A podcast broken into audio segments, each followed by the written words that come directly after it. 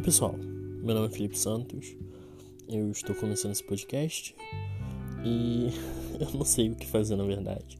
Na verdade eu tenho todo um propósito, todo uma um, tudo planejado na minha mente de como fazer, só que eu ainda estou muito nervoso e como esse podcast é para relatar e abrir meu coração enquanto eu gravo os episódios, eu estou falando sobre isso com vocês no começo. Enfim. Meu nome é Felipe Santos, sou escritor, eu tenho um livro publicado que o nome é Íntimo Exposto, ele foi publicado pela Ascensão Editora, que é, a, que é a editora que eu trabalho agora. Eu sou assistente editorial lá e eu já faço parte de outro livro que é o Não Conte Ninguém, que é uma antologia, que, que, uma antologia de contos, que o tema principal é segredos. E lá tem alguns autores e eu sou um deles. E eu também estou com outro projeto, de, ainda no meio da literatura, que é o Vozes em Versos, que é uma antologia de poesias de tema livre, que está com edital aberto até o dia 20 de julho. Então, se você tem interesse em publicar poesia, fale comigo, me procure nas redes sociais. É tudo It's a Felipe. Então, vamos lá. Seguindo. Eu também tenho um canal no YouTube. Eu também sou booktuber. Eu faço resenha de livros no canal Resenhado. Mas enfim, seguindo. Hoje é dia do orgulho LGBT, o que significa que hoje é um dia em que as pessoas, é, durante esse mês, é um dia muito especial. Hoje, é, hoje foi o dia, há alguns anos atrás, alguns 50 anos atrás, em que ocorreu a manifestação, a rebelião de Stonewall, que mudou basicamente tudo sobre ser LGBT e principalmente de como os LGBTs são tratados. E não vou falar muito sobre o assunto, não vou aprofundar, porque caso você queira saber, você pode procurar na internet sobre. Tem várias matérias que dizem muito bem sobre o que aconteceu. E vamos lá. Então eu vou falar um pouco sobre como é ser LGBT, na minha visão, porque eu sou uma pessoa LGBT e inclusive eu tenho que conversar sobre isso. Hoje em dia eu me considero como um homem bi, mas até pouco tempo atrás eu acreditava que eu era só um homem gay. E essa mudança tem, tem mexido um pouco na minha cabeça, preciso dizer. Eu, durante muito tempo eu nem sabia o que era, na verdade.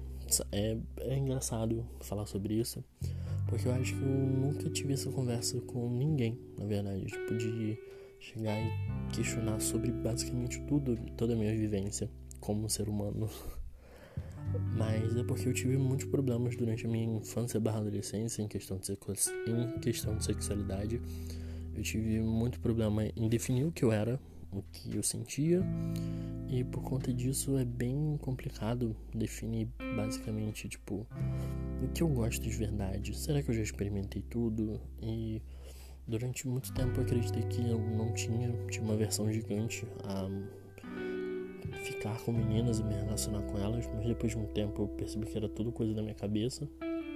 Na verdade, tudo medo por, pelas rejeições que eu tive no passado.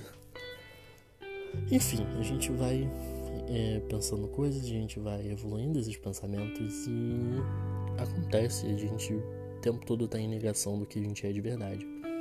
Mas enfim, vou contar algumas histórias de como essa vivência minha aconteceu. Bem, eu não sou uma pessoa que, se você me conhece pessoalmente, a primeira coisa que você diz é que eu sou um cara LGBT.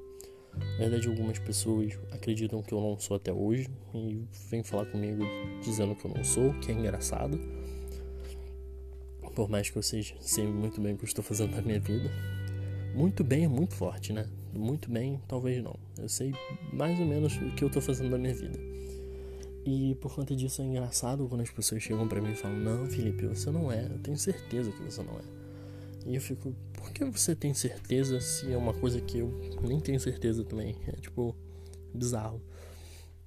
Mas enfim, durante a minha adolescência eu sempre fui muito amigo de meninas. Eu sempre me aproximei, me aproximei muito facilmente de meninas. E por conta disso era, assim, eu, em muitas palavras, rodeado de meninas. Eu não tinha muito contato com os meninos. Só foi mandar lá pro ensino médio porque antes eu só tinha três amigos no colégio e era isso. Depois eu fui conhecer mais meninos e me aproximar mais. Nessa de conhecer novas pessoas durante o ensino médio, eu conheci uma menina e a gente se aproximou muito rápido. A gente gostava das mesmas músicas, a gente tinha os mesmos assuntos, a gente via basicamente as mesmas séries, gostava dos mesmos livros.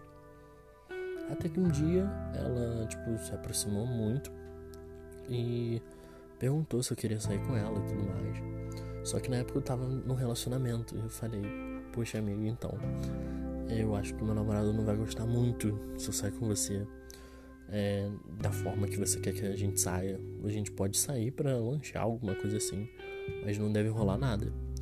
E ela ficou muito decepcionada, mas ela entendeu. Ela falou: Ah, não, entendo, tudo bem.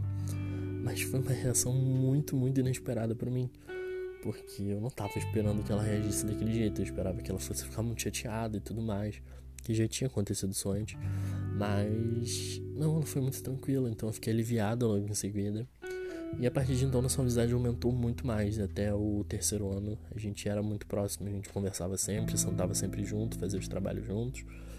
E foi uma grande amizade que eu fiz durante o ensino médio. Só que hoje em dia a gente já perdeu contato. Acontece, amizades vêm e vão.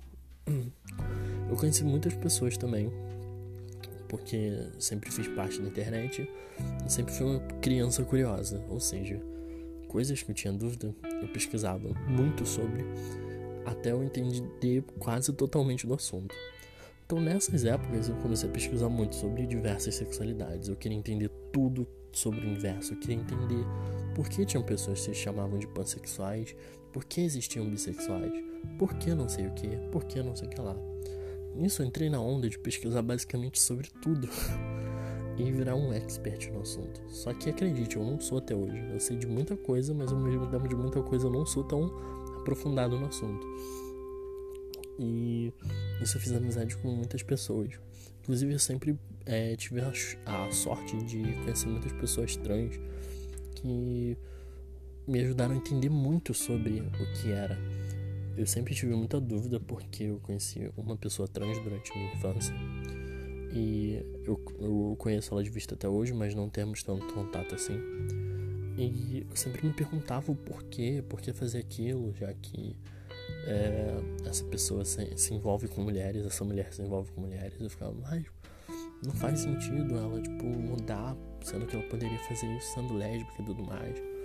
E eu apresentei essas dúvidas para essa pessoa, inclusive, não, não sei se eu posso falar o nome dela, mas a gente conversou sobre, ela me ensinou muita coisa sobre isso e era muito divertido é, a forma que a gente trocava as, as experiências e ela me dizendo sobre a transição, sobre como funcionava. E hoje em dia eu acho que eu entendo bem mais do que se passa na cabeça delas e eu fico até um pouco chateado. Na verdade, eu fico muito chateado quando vejo pessoas próximas a mim sendo transfóbicas. Isso me machuca muito porque eu tenho um apego muito grande às pessoas LGBTs, eu tenho um apego muito grande a tudo que essas pessoas me ensinaram. E por conta disso, isso me deixa muito triste, isso me deixa muito chateado. E é isso. Uma outra coisa que eu também lembro muito foi quando eu fui assumido pela primeira vez. É, não vou entrar em muitos detalhes porque é uma história que ainda me pesa muito, mas em resumo é o seguinte: é, meus pais descobriram e teve um, uma discussãozinha entre a gente. Nada violento, nada demais. Foi só a confusão primeiro de ter uma expectativa ser totalmente quebrada. A gente foi, é, as coisas foram acontecendo e todo mundo da família já sabia, meus pais já sabiam. Fui e decidi postar no Facebook que eu gostava de meninos. Pronto, eu fiz isso, virou um caos, virou tudo de cabeça para baixo. É, o pessoal da escola começou a printar, todo mundo começou a ver, todo mundo sabia do assunto. E a partir disso, eu meio que virei, entre aspas, entre muitas aspas, uma celebridade na escola. As pessoas iam na porta da minha sala e perguntavam: É você que publicou isso? Não sei. E eu respondia que sim, morrendo de medo. Mas falava que sim. Todo mundo falava assim: Gente, não sei o que. E foi daí que eu dei uma virada. Tipo, eu tava uns, umas semanas sem cortar o cabelo. E eu sempre cortava bem baixo, mas dessa vez eu decidi raspar de vez, eu raspei a cabeça toda, Aí todo mundo veio me perguntar o que estava acontecendo. Eu falei, gente, calma, só raspei a cabeça. E foi uma reviravolta, porque os meninos que andavam comigo continuaram agindo normal. Inclusive até hoje, quando a gente se vê, a gente se cumprimenta, a gente tem uma conversa legal. É, gostava muito da amizade deles, na verdade eu ainda gosto, só que a vida acontece, né? Outros rumos são tomados. E só que teve uma galera que se afastou e não aceitava. E uma dessas pessoas, é, a gente acabou se aproximando depois por conta de uma amiga minha. É, a gente tava todo mundo andando junto sempre, ela se aproximou e a gente aceitou, né? Tudo bem, pessoas entram e saem. E numa dessas a gente estava visitando uma igreja do outro, porque na época eu ainda frequentava a igreja católica. Eu falei, pô, beleza, vai ter um evento lá na minha igreja, a gente vai e depois a gente vai na sua, não tem problema nenhum. Tá, a gente marcou. Ela conseguiu fazer um. ter um domingo que a gente fosse no dela. Fomos. Eu cheguei lá, é, todo mundo me olhava estranho. E eu comecei a tipo, questionar se eu tava vestido errado, não sei o que. Só que eu tava de calça jeans, blusa de manga. É, tava tudo certinho, meu cabelo cortado, na época eu ainda não usava brinco. E eu fiquei tipo, nossa, tem alguma coisa de errado comigo, o que que é? E eu comecei a ficar com isso na cabeça. Até que o culto foi acontecendo e tudo mais, e chegou um momento que o pastor perguntou se tinha alguém que queria se livrar de alguma coisa, se livrar de algum sentimento ruim, que ele ia curar a pessoa nessa hora e tudo mais. E ela começou a me olhar e me empurrar e falando: Vai, Felipe, é sua chance, vai, não sei o que. E eu fiquei tipo assim: Mas eu não tenho nada para ser curado, eu tô muito bem, na verdade. E eu não fui. Conclusão: ela armou, não armou, não vou dizer isso que a gente não tem certeza. Mas ela disse que levaria alguém para ser curado lá, e essa pessoa era eu. Depois disso a gente se afastou de vez e não temos mais contato, mas até hoje em dia quando eu lembro eu acho graça, mas na época eu fiquei bem chateado. Eu fiquei bem chocado que aquilo estava acontecendo, porque até então eu era, eu era aceito no meio, né? Inclusive um primo dela é, ficava se insinuando para mim, nada aconteceu, ainda bem, porque provavelmente ia ser uma tempestade no copo d'água. Mas ela agia normal enquanto estava com a gente. Mas é isso, né? Essas coisas acontecem. Enfim, eu não quero me aprofundar muito, alongar as coisas. Então, esse é o primeiro episódio. Obrigado por ter ouvido até aqui. Se você gostou, recomende aos amigos. E é isso. Tenha um ótimo dia do orgulho. Sempre é, faço o melhor para viver uma vida boa. É isso. Tchau.